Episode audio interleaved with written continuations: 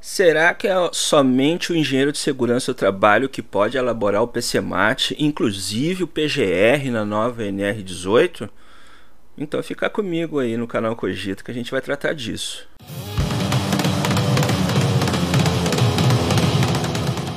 Olá, caros amigos trabalhadores trabalhadoras, sejam bem-vindos ao canal Cogito Podcast. Eu sou o Gerson Rocha e o canal Cogito gosta de tratar de algumas questões que talvez sejam é, com o objetivo de tirar do lugar comum algumas máximas, algumas verdades que parecem intocáveis. E nessa série de UTEC Segurança do Trabalho Pode Sim, nós vamos, né, nessa nova abordagem, questionar Será que o engenheiro de segurança do trabalho, conforme dispõem as normas, é realmente o profissional legalmente habilitado para realizar o PCMAT ou agora o PGR da nova NR18?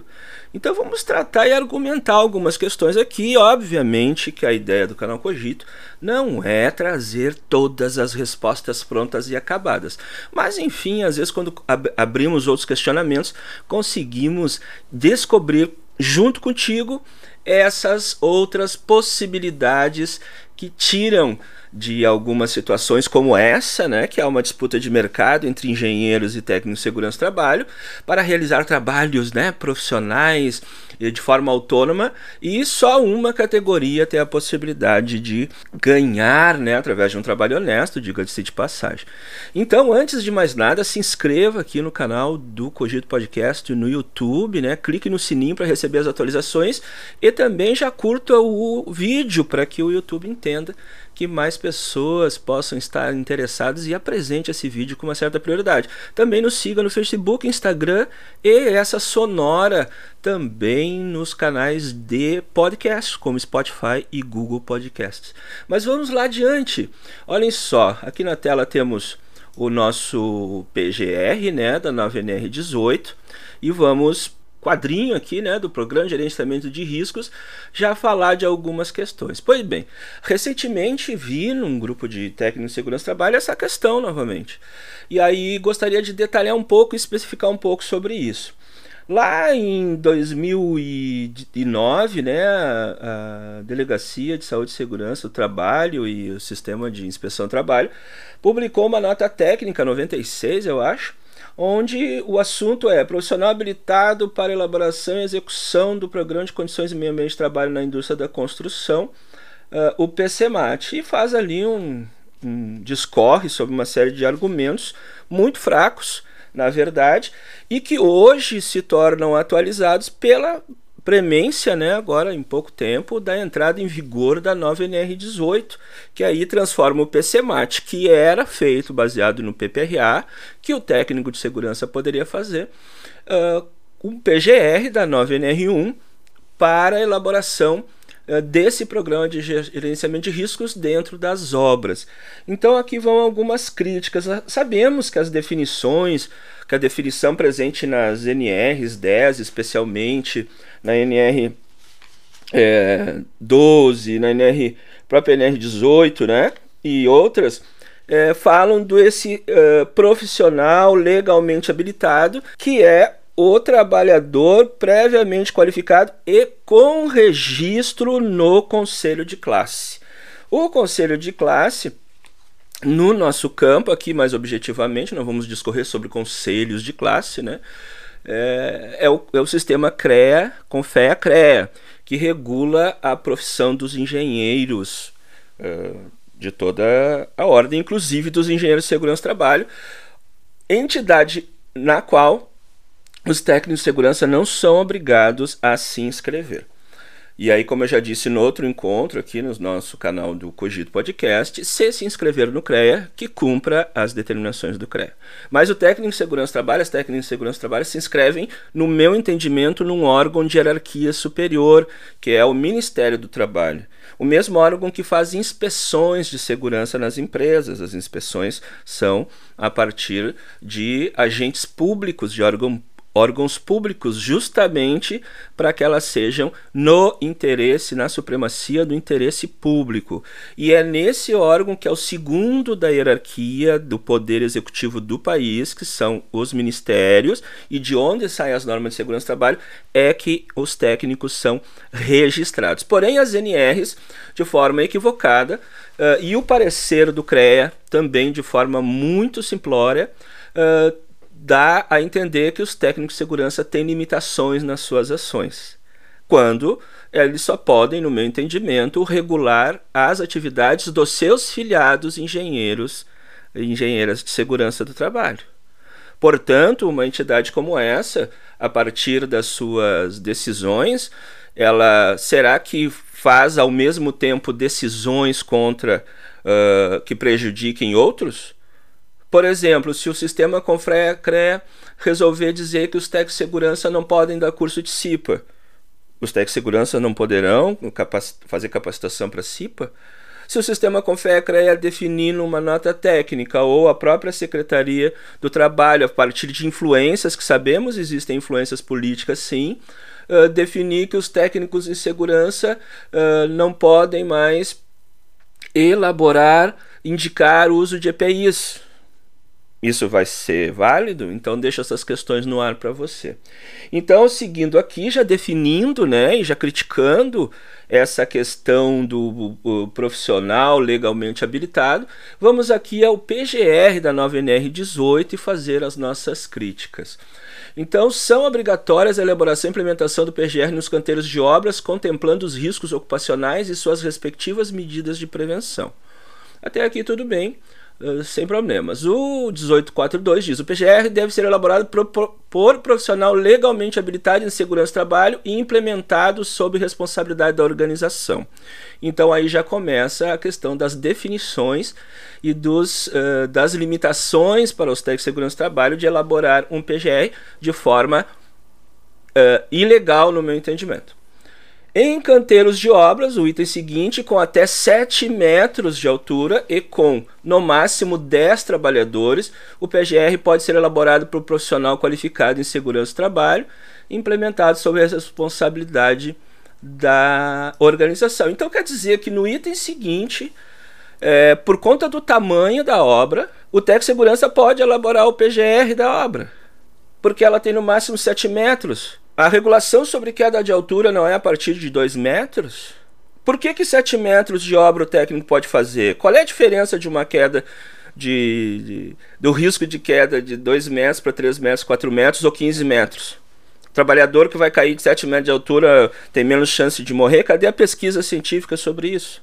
Então aí o técnico de segurança é profissional qualificado, aí ele pode assumir essas responsabilidades e fazer tudo. Qual a diferença? Então quer dizer que se a obra tiver 8 metros de altura, só um engenheiro de segurança pode fazer o PGR? Ou seja, é um absurdo essa regulamentação, né? colocando que somente em grandes obras os engenheiros de segurança poderão, serão os profissionais legalmente habilitados.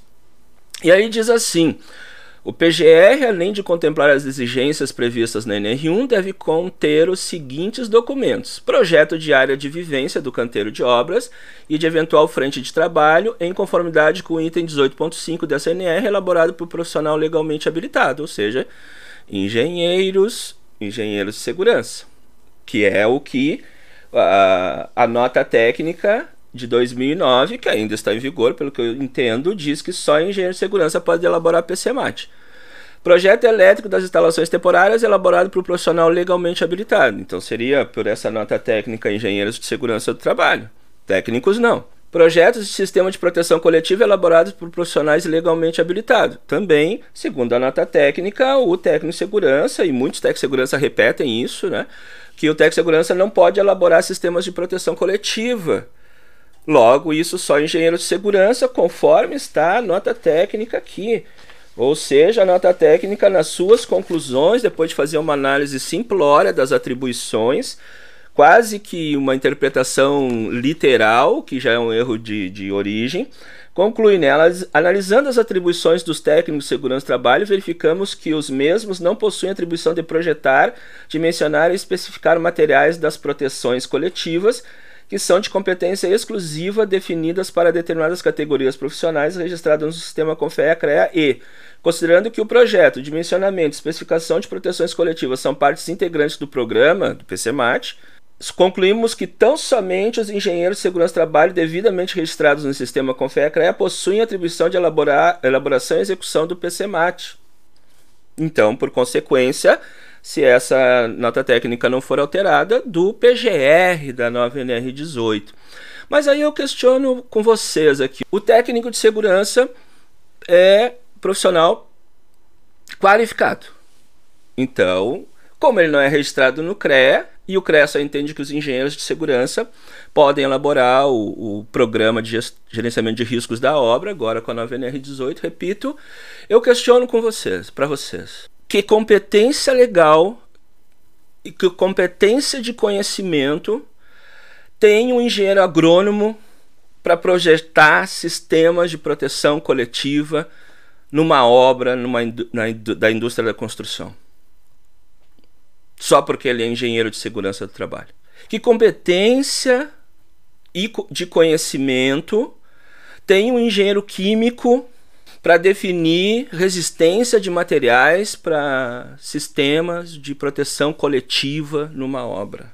Então, só porque ele é engenheiro de segurança do trabalho, ele pode? Não me consta que, que seja isso uh, verdade ou até mesmo lícito. Portanto, se o engenheiro de segurança do trabalho é o único que pode fazer o PGR da, da, da obra, ele tem que também mostrar competências na área em que ele está atuando. O fato de ser engenheiro de segurança do trabalho não lhe dá essa competência. Por exemplo, projeto de canteiro de obra, no meu entendimento, me perdoem, é afeto a engenheiro civil e arquiteto. Não é engenheiro químico, não é engenheiro mecânico, não é engenheiro agrônomo só porque é engenheiro de segurança do trabalho.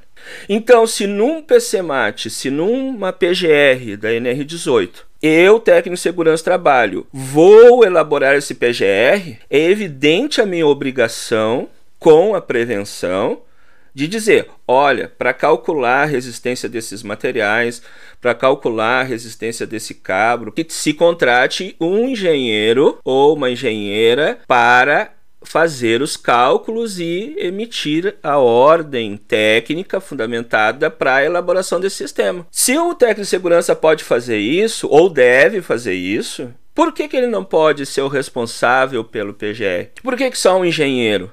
Porque, no meu entendimento, o engenheiro químico deparado, né, diante da mesma situação, terá que chamar o profissional competente para isso, que é um engenheiro civil, um engenheiro mecânico, um engenheiro, um, um arquiteto. O CREA, uh, depois que os arquitetos saíram do CREA, fundaram a CAL, o, o, o, os CREAs começaram a dizer que não podiam se apresentar como engenheiro de segurança, porque engenheiro de segurança é, aquele registrado no CRE. Enquanto estavam lá, podiam. Então não é uma questão técnica. A própria nota técnica de 2009 que mencionamos, fala do PCMAT, também não tem muitos é, muitas características de uma nota técnica. Ela parece mais a defesa de um profissional e ainda mal feita, porque porque mesmo tu sendo engenheiro de segurança do trabalho, a tua formação anterior é fundamental para situações específicas como essa. Então, para algumas situações aqui, ó, por exemplo, projeto elétrico das instalações temporárias elaborado por um profissional legalmente habilitado. Esse profissional legalmente habilitado é um engenheiro de segurança? Não, é um engenheiro eletricista. Então não basta tu ser engenheiro agrônomo de segurança para fazer isso, tu não é habilitado para projeto elétrico das instalações temporárias viram a, a, o erro e a tendenciosidade dessa nota técnica e que poderá se propagar agora é, com a entrada em vigor da nova NR18 nesse aspecto. Projetos, aqui sim, projetos dos sistemas de proteção coletiva elaborados por profissional legalmente habilitado. Essas proteções coletivas envolvem cálculos de resistência de cabos, envolve é, cálculos de resistência de materiais, isso o engenheiro químico vai fazer isso na obra? Mesmo sendo de segurança, ele não tem informação para isso. Isso tem que ser feito por engenheiro civil. Projetos de área de vivência no canteiro de obras e de eventual frente de trabalho em conformidade com o item 18.5 elaborado por profissional legalmente habilitado. Qual engenheiro de segurança é habilitado para isso? Um arquiteto sem ser engenheiro de segurança pode fazer isso, é uma área de vivência. É só dar os dados mínimos para eles, contida NR, ele vai projetar. Ele projeta edifícios, o arquiteto projeta casas, um engenheiro civil, engenheira civil, um arquiteta. Então não basta ser engenheiro de segurança. Então, se não basta ser engenheiro de segurança, por que, que um técnico de segurança do trabalho zeloso, conhecedor das suas limitações, mas também conhecedor das suas atribuições, não pode cuidar de todo o PCMAT ou de todo o PGR da obra e nas questões específicas indicar Olha, nessa situação precisa de um profissional legalmente habilitado. É um engenheiro de segurança? Não sei.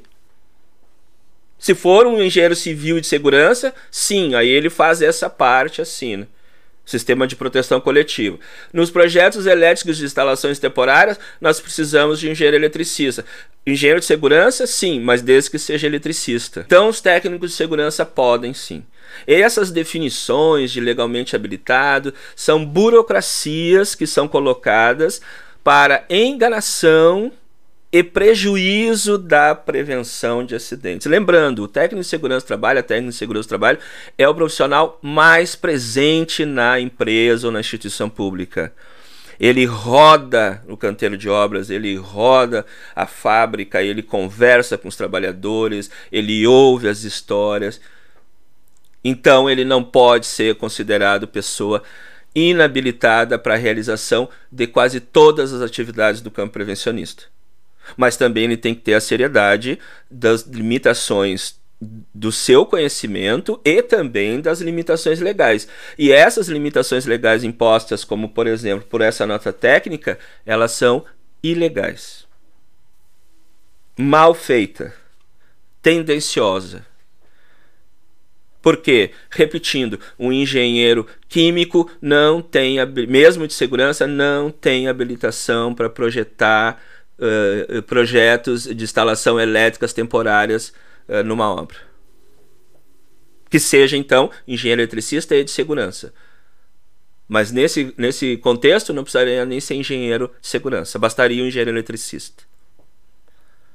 Compreenderam? É meio complexo, mas a gente precisa enfrentar isso. Então eu deixo aqui o meu abraço. Qualquer coisa, comente nesse vídeo, faça suas sugestões de conteúdo, faça sua crítica, participe, se inscreva no canal. Eu deixo aqui o meu abraço e até a próxima.